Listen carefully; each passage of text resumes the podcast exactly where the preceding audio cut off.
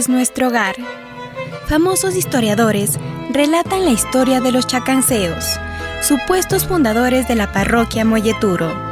Ellos, guiados por un espíritu cañari, regresaron al lago abandonado, donde el espíritu les solicitó formar un pueblo. El trayecto estaba lleno de criaturas salvajes y de seres fantásticos, bosques densos y cascadas imponentes. La zona montañosa era muy dura para caminar. Los chacanceos eran una tribu muy organizada, así que cada uno hacía lo que se le pedía para poder ayudarse en esta aventura. El espíritu también les decía qué agua podían beber y qué frutos podían comer, qué caminos debían tomar y qué animal podían cazar. Así fueron haciéndole caso al espíritu que les aconsejaba cómo pasar las pruebas de resistencia que les ponía la montaña para comprobar si eran dignos de vivir en ella. A todos ellos, el espíritu les iba relatando cómo en esos lugares habían habitado diferentes criaturas y les contó también cómo dominarlas.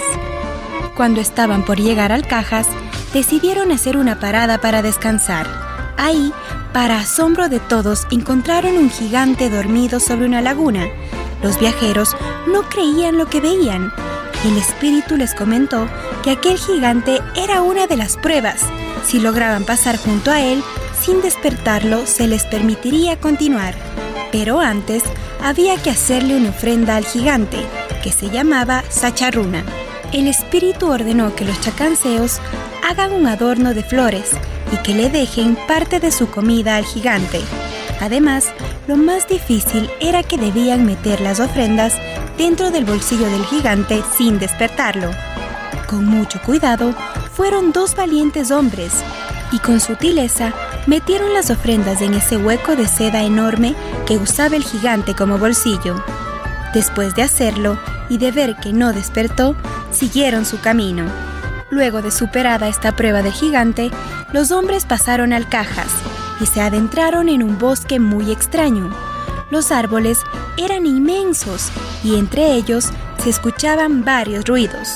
Incluso había uno que otro animal que se asomaba para saludar a los viajeros.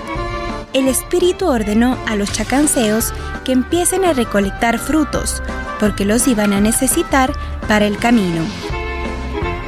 Llegaron a una especie de río que debían cruzar. Muchos se clavaban directamente al agua y otros, para no mojarse, intentaban llegar a la otra orilla saltando por las piedras que encontraban. Aunque eso fue inútil, porque de todos modos se terminaban bañando. A los más pequeños había que transportarlos al hombro para que no se los llevara la corriente. Cuando estuvieron al otro lado del río, se dieron cuenta de que uno de los hombres no podía cruzar porque tenía miedo al agua, así que entre todos decidieron hacer una cadena humana para ayudar a su compañero. Los chacanceos siempre demostraban ser gente muy unida y nunca hubieran abandonado a ese pobre hombre ahí, en medio de la nada. Algunos iban cantando y otros iban jugando entre amigos. Uno de ellos contaba que más abajo en la zona litoral la vida era más caliente y se podía obtener muy buenas cosechas. Este señor quería convencer a sus compañeros de que allá era donde debían ir porque convenía para sus necesidades. El espíritu venía escuchando y le dijo al hombre que él podía irse a donde quiera, pero que primero deben cumplir su misión.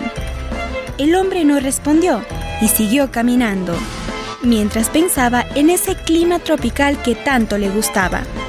Estaba tan pensativo que nunca vio a la bestia. Era un tapir descomunal. Esa era la segunda prueba de la montaña. El hombre, por andar pensando en mares y pescados, no se dio cuenta de que se quedó muy cerca del tapir. El espíritu le dijo al hombre que no se moviera e inmediatamente ordenó a los demás que imiten el sonido de algún animal feroz. Todos los acompañantes hicieron sonidos de leones y de osos. Hicieron tanto escándalo que el tapir empezó a molestarse. El animal se acercó al hombre que estaba más cerca de él y lo olfateó. El espíritu ordenó al hombre quedarse inmóvil, mientras que a los otros les dijo que dejaran de hacer ruido. Ese momento fue de mucha tensión, El tapir lo olfateó bien y después dio media vuelta. Con sus pesadas patas iba aflojando el suelo y los árboles y arbustos se abrían a su paso mágicamente. El espíritu comprendió que el animal los estaba guiando. Les pidió a todos que lo siguiesen, pero desde una distancia prudente. Aunque el tapir caminaba lento, parecía una bestia muy segura. La gente lo miraba desde atrás y se intimidaban por su tamaño. Cuando llegaron a una cascada, el tapir se detuvo. Señaló la caída de agua y poco a poco el animal fue metiéndose en ella. Lo extraño fue que al tocar el agua el animal se fue disolviendo como un turrón de azúcar. A los ojos de todos, el tapir desapareció por completo. El espíritu ordenó a los chacanceos hacer lo mismo que hizo la bestia, ya que el agua debía tocar sus cabezas para poder iluminar y cuidar su camino. Después de terminar esta ceremonia, los caminantes retomaron la marcha. El espíritu les advirtió que estaban por entrar a una zona donde habitaban algunos duendes y que junto con unos monos muy pillos solían asustar y saquear a los que por ahí cruzaban. Asimismo, les dijo que gracias a la señal que les dio el tapir, ellos ya estaban siendo cuidados por las buenas energías que rodean las montañas.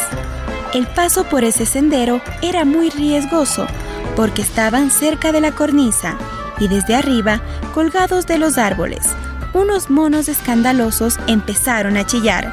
Parecía una señal de alerta, y eso mismo es lo que fue. Al final del camino, una emboscada de duendes los esperaba. El espíritu aconsejó a los chacanceos. Les dijo que manden a los hombres más ingeniosos a negociar con los duendes, que siempre pedían un pago por atravesar sus tierras. Los dos hombres más astutos fueron e intentaron negociar con los duendes. Ellos pedían mucho oro y la tribu no tenía. Pero los hombres, al ser más ingeniosos que los duendes, les engañaron diciendo que escondieron un tesoro en el bolsillo del gigante Sacharruna. Los duendes, al ser tan ambiciosos, decidieron darles paso, advirtiéndoles que si no encontraban el tesoro, volverían para vengarse. Eso a los hombres no les importó, y pensaron en lo gracioso que sería ver a los duendes intentando huir de las manos del gigante. Siguieron su travesía. El espíritu aplaudió a los negociantes y dijo además que ya faltaba poco para llegar al lugar donde formarían su nuevo hogar. Encontraron una laguna donde habitaban varios patos con pechos colorados. El espíritu felicitó a todos, uno por uno, y dijo que era hora de despedirse les presentó el lugar donde habitaba una planta sagrada de los cañaris, que llevaba como nombre Molle. Sobre esta laguna van a construir su nuevo pueblo y llevará como nombre Molleturo, dijo el espíritu paseando por los aires. La gente pensaba que sería imposible construir sobre el agua. En ese momento, el espíritu se metió a la laguna de forma violenta. Para el asombro de todos, el agua empezó a bajar de nivel con un ritmo acelerado, vaciando la laguna por completo, dejando solo un lodo muy cerroso. Los pobladores organizaron su primera minga y usando este lodo, más algunas rocas, formaron el primer suelo donde verían crecer a sus familias. El camino fue muy largo y difícil, pero valió la pena. Entre una vegetación espesa, una nueva parroquia se levantaría, Molleturo.